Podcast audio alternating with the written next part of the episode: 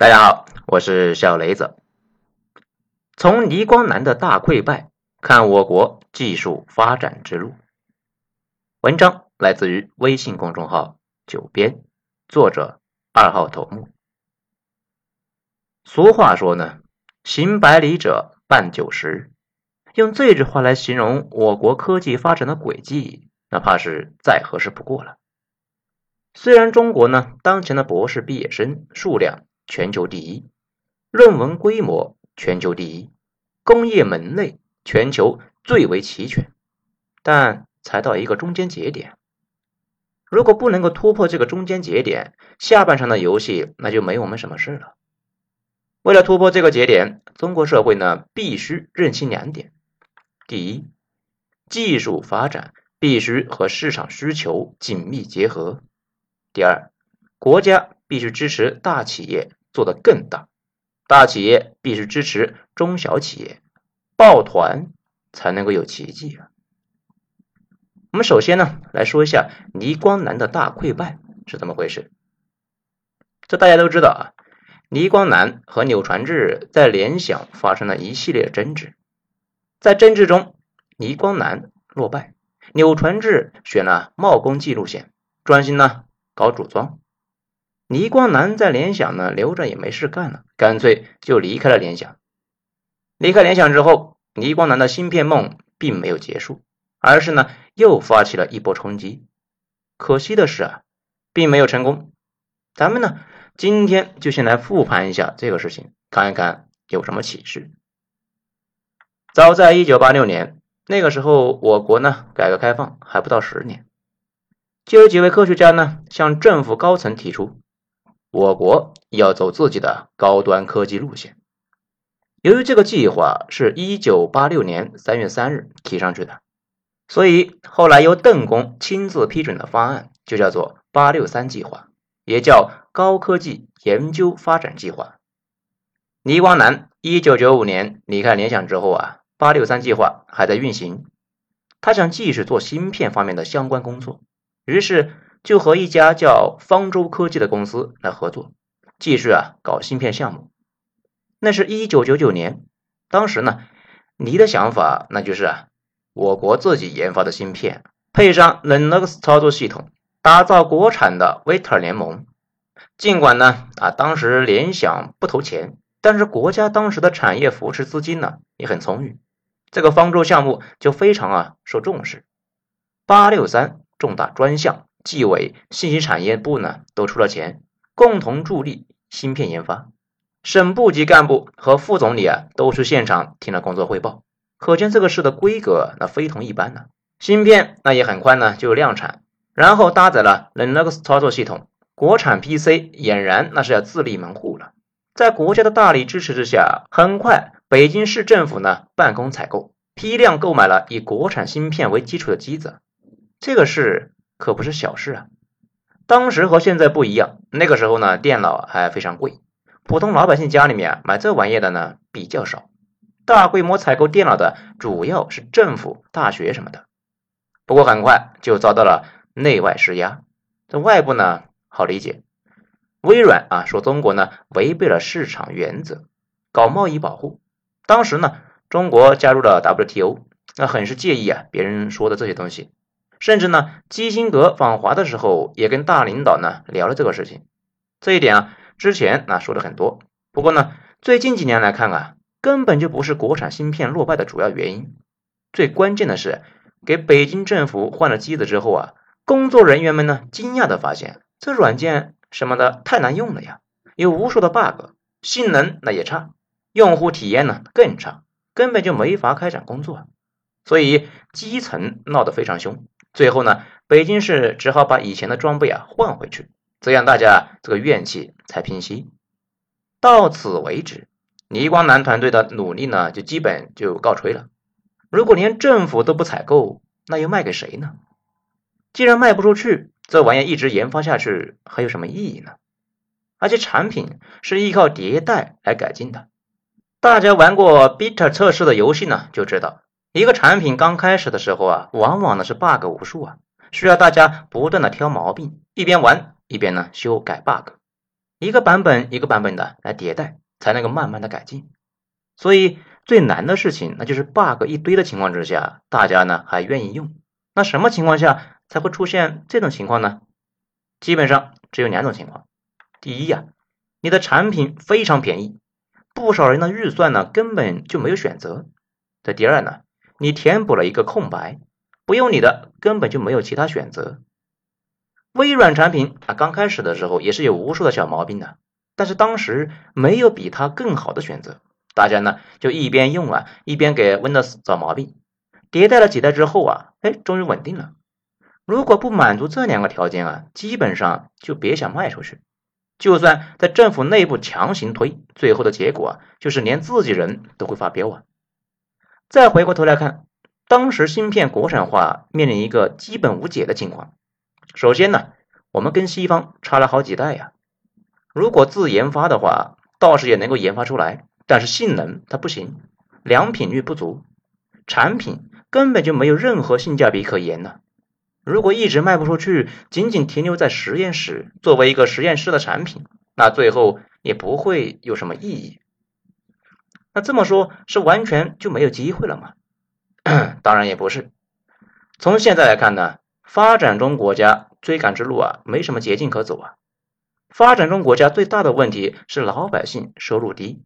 但是，发展中国家最大的优势，那也是老百姓对收入的要求低。毕竟呢，收入低，成本它也低，生产出来的东西啊，能卖出去。我国改革开放之后啊，能够迅速崛起，很大的一个原因是东南亚爆掉之后啊，产能到了中国，我国成本低，出口产业呢迅速壮大，带动了上下游的同步大发展。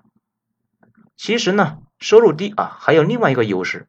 也就是西方那些产品在中国啊非常难卖出去，国货那也就有了发展空间。现在想一想啊，微软呢真的是走了一步高明的棋啊，在中国基本上是不管盗版的。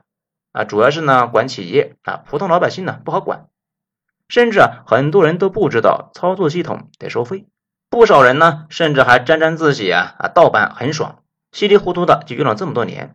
看着我们占了便宜，其实微软呢占的更大，从源头上堵住了我国的自研操作系统的可能性。毕竟我国搞的操作系统成本再低，那微软是直接免费呀，你们还能够倒贴钱还咋的呀？但是操作系统可以白给，电脑不可能呢。从现在来看呢，我国当初的一个可行的发展策略是先搞一个功能简单的机型，哪怕呢只有国外功能的百分之二十。价格也是百分之二十，自然呢能够卖出去。只要能卖出去，就能够走下去。只要能走下去，那就有无限可能。当然，这个过程中呢，需要优秀的、有前瞻性的企业家，涉及前沿领域。向来呀，那都是一个人顶一万个人。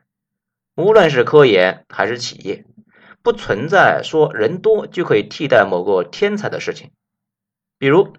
黄仁勋多年以前啊就意识到了人类在游戏和人工智能的大爆发。这些年呢，深耕显卡的英伟达的这个市值呢，已经是好几个英特尔了。如果没有任正非，中国在硬科技方面也是乏善可陈。不过啊，一点都不用怀疑，沙漠上长不出大树，雨林里面却很常见。我国呢，现在的生态正在形成。中国后续也会出现越来越多这种人。操作系统这个玩意呢，听着是很玄乎啊，其实也没那么夸张。我国呢之前出现过几个基于 Linux 操作系统，但是大家都用惯了 Windows，而且呢还是免费盗版的，没人愿意切换，最后啊都泯灭了。中国国产操作系统落败，也是呢跟我们以前啊很少思考用户体验有关。停留在能用就行了，跟国外一比呢，产品缺乏竞争力，其他领域也差不多。在九十年代，很多企业因为分配进口产品呢，在部委会议上就拍桌子骂娘啊，因为相比人家的产品，我们的太粗糙了，大家呢都想要用进口的器材，谁他也不想用国产的呀。这几十年里面，西方公司的教会呢，是中国企业最重要的一个知识，那就是。研发要根植于需求，不是为了研发而研发呀，而是为了解决具体问题，改善用户具体体验。积攒的多了，产品啊就有了竞争力。比如驰名非洲的中国传音手机，因为这个音量大嘛，适合跳舞唱歌，摄影技术呢更好的匹配了非洲兄弟们的一个肤色，深受当地消费者的喜爱，市场占有率啊超过了百分之五十。华为早期呢走的也是简单便宜的路线，农村包围城市。当时呢，任正非就意识到，欧美厂家势不可挡，但是他们的产品啊都卖的太贵，只能够卖一些呢给财大气粗的客户。问题是，这个世界上并不是所有的客户呢都有钱呢。你可以卖给一个人赚一百，那我是不是也可以卖给一百个人，每个人赚一块，那不也是一百了吗？所以。前期华为一直呢生产便宜的低端货，回笼资金之后迭代研发，慢慢的向高端靠拢，直到有一天，华为可以生产出比西方功能更强、服务更好，但是呢便宜很多的产品，西方那些企业就都得转型了。事实也是如此，中国互联网行业能够用二十年的时间里面追赶至全球第二的水平。也和中国的产品经理们呢善于观察用户需求、小步迭代、不断完善息息相关。微信、支付宝、美团、拼多多等等应用都成为了后发国家创业者模仿的对象。尤其啊是微信，其强大便利的功能被包括啊 WhatsApp 在内的欧美同行所学习。现在网上有种言论认为啊，只有高研发投入。那才是最好的路径，其实不是啊，好路径应该是可持续路径，也就是一边研发一边卖，慢慢迭代。大家呢可以注意一下，我国前期投入了巨资研发的很多产品呢，本来呢想着是毕其功于一役，但是后来都因为找不到市场，卖不出去，巨额投入就打了水漂，产品呢基本上也成为了废品。大家可以搜索一下。国产芯片会发现啊有一大堆，而且呢花钱无数，最后啊都没成。很重要的原因呢，那就是啊没有产业科学家把研发和市场统一起来，把研发出来东西啊卖出去，进入正反馈的状态。值得欣慰的是，现在大湾区和长三角呢已经聚集起来了大量的资源和具备市场眼光的人，加上这两年的转型趋势呢，预计啊很快就能够有突破。而且，华为、腾讯、大疆、平安等大湾区的巨型科技企业，在扶持创新潜力的中小企业方面投入了巨大的资源，它起到了一个桥接的作用，把研发的成果呢转换成市场产品，避免了咱们上面说的那种情况，花大价钱研发出来的却卖不出去。我国迫切的需要这种孵化池。再举个例子，在 AI 领域。一直以来呢，有个问题啊，就是开发出来的产品找不到买家。比如那个波士顿的机器狗，那已经呢倒手好几次了，技术倒是不错，但是大家一直没能够理解这玩意儿能干啥呢？腾讯这几年在 AI 上投入很大，并且呢已经有很多款产品啊投入了市场，比如云生制药就是腾讯 AI 技术和产业合作的第一个产品。今后的一部分药物合成呢，就可以啊在计算机里面模拟进行，大大的提升了迭代速率。而且本身工具呢是免费的，今后还可以根据药企和科研机构的需求来实现定制化。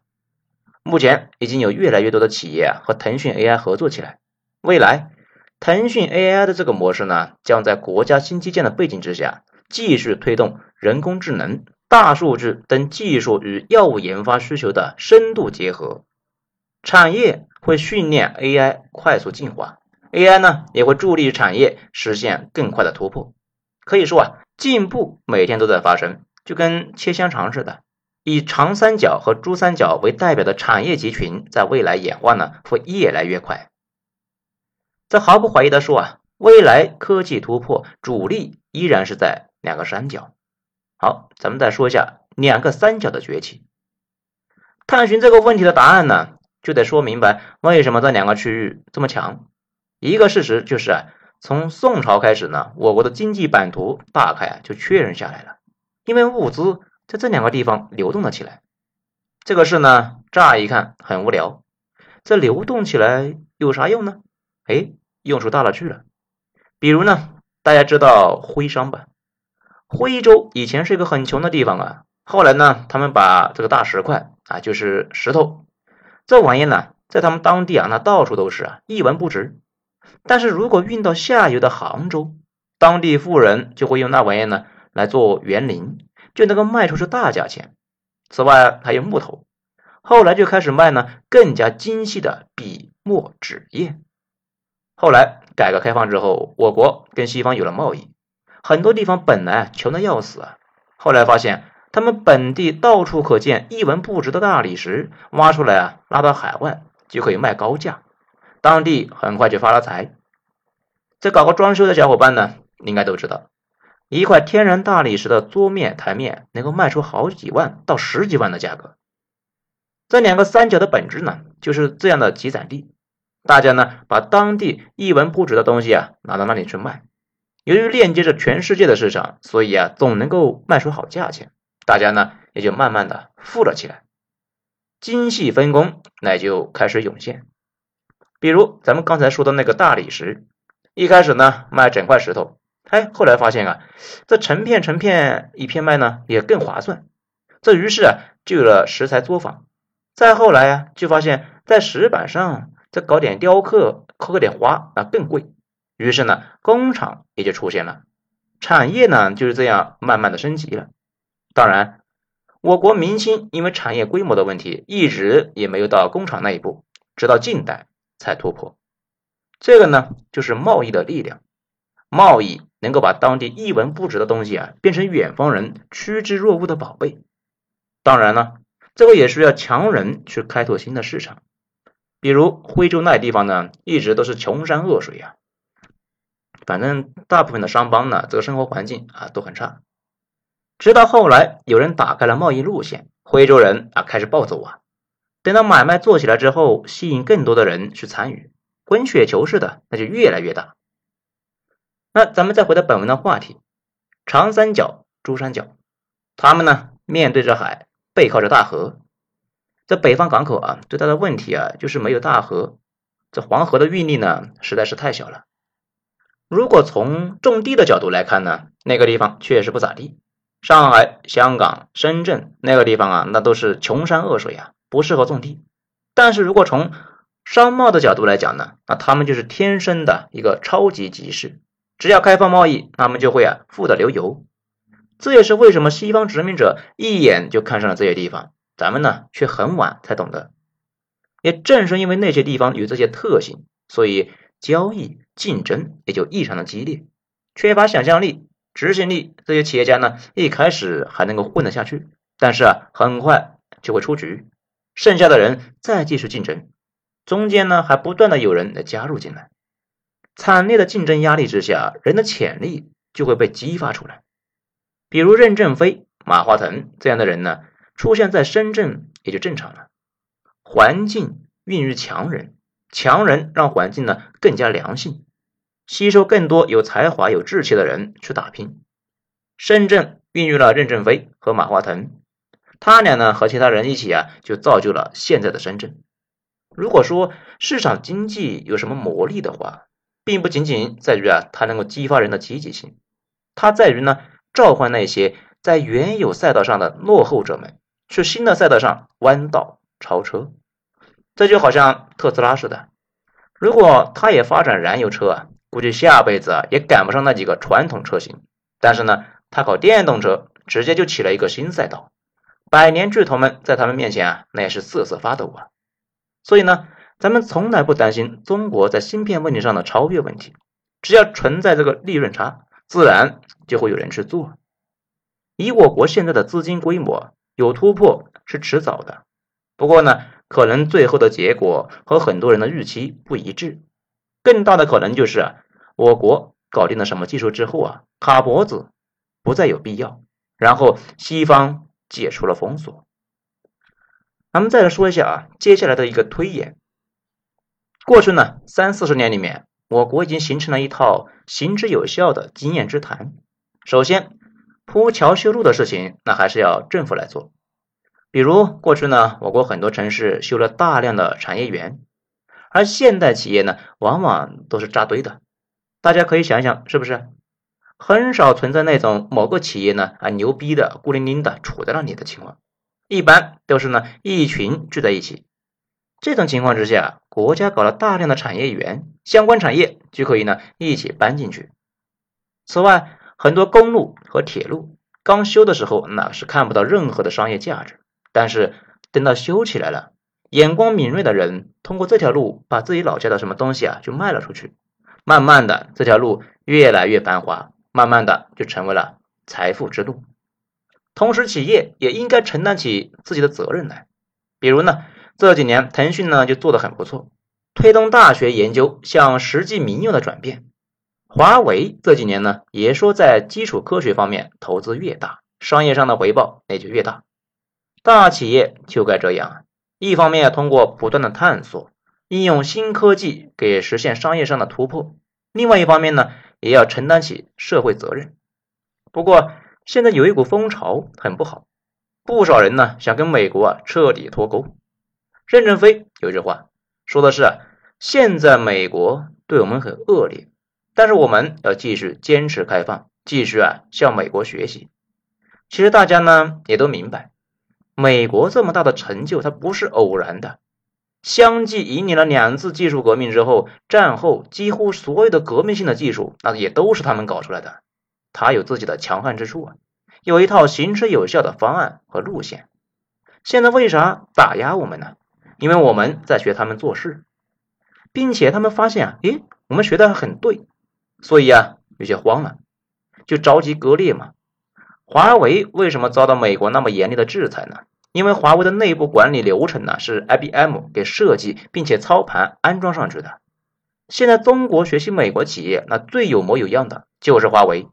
那接下来呢，还是要继续学习他们剩下的优点，不骄不躁。疫情发生前，咱们经常啊在中美两国之间来回跑，对一些事情呢很了解。我们需要学习的东西啊实在是太多了。大家平时啊看他们那个底层的 loss 呢这个搞笑秀的时候啊。也要想想他们的头部公司在忙些啥，认清距离才是进步的关键。以前差距不明显啊，是因为我们主要是接受西方的技术转移，需要我们研发的它并不多。这几年呢，开始触碰到了技术屏障，也就是说啊，西方有些东西啊，它不愿意转移了，我们呢才发现这条路有多难呢。不过越是难，才越要做，难的事情才最有价值。如果印度、越南都能够做的事情，那根本就没啥意义。只是呢，增加点就业。现在困难时期，不过小规模封锁不是坏事。有点像塔勒布说的，正面积极压力，正好刺激我国企业深耕特专精。低端产品卖不动，才更需要就考虑呢研发更高水平的产品，科研人员那才有价值和地位。才能够生产正反馈和持续的发展动力。更重要的是，技术封锁带来了阵痛，整个国家从政府到民众，尤其是身处一线的大中小企业，都变得是同仇敌忾。某种程度上啊，联想被质疑和坊间传闻它在五 G 标准投票上啊没有支持华为有直接关系。但作为另外一面呢，这个结果啊，大到华为、腾讯这样的科技巨头。小到几十个人的技术公司都开始抱团应对。十二月七日，首届大湾区科创峰会在广州举行，来自香港、澳门和广深的科技企业家、政策专家啊共同与会，讨论的正是如何突破核心技术，尤其呢是如何做好大湾区内部的科创大协调的议题。过去四十年，改革开放让整个珠三角变成了一个市。让长三角变成了一个省，市与省的区别就在于啊，市内的沟通更频繁，交流更顺畅，所以在抱团方面，升级为粤港澳大湾区的珠三角比长三角要更有地理上的位置优势。再加上大湾区的龙头企业总体上更开放，比如这次呢，承办峰会的腾讯所奉行的就是把半条命交给合作伙伴这样的开放策略。而不是像有些公司最擅长吸星大法，这就会使得会议承办方不会变成一个自说自话的中心节点，而是变成一张海纳百川的网络。在这张网上，不仅仅大湾区的资金、技术、制度、人才可以进行内循环，还可以呢以这张网为枢纽，连接国内和国外两个大市场，打通双循环的任督二脉呀。参加会议的中国啊，深圳呢综合开发研究院院长樊纲在会上指出呢，大湾区的大企业和世界级的巨头比呢还不够强。近年来啊，华为国际化受阻，腾讯也被硅谷互联网巨头甩开了一定的距离。这些巨头本身呢需要做的再大一些。另外，这些巨头本身一定要发挥着共同富裕精神，先强带后强。把整个科创生态做起来，科创巨头顶天立地，中小企业铺天盖地。这个呢是樊纲提出的期待和愿景。对于大湾区的企业来说，对于这一代中国的科创人来说，希望这样的场景可以呀早一点到来。好，本章咱们就说这些。如果觉得本专辑说的不错的话呢，动动你们的小手指，给一个五星评价。谢谢，我是主播小雷子，咱们下章更精彩。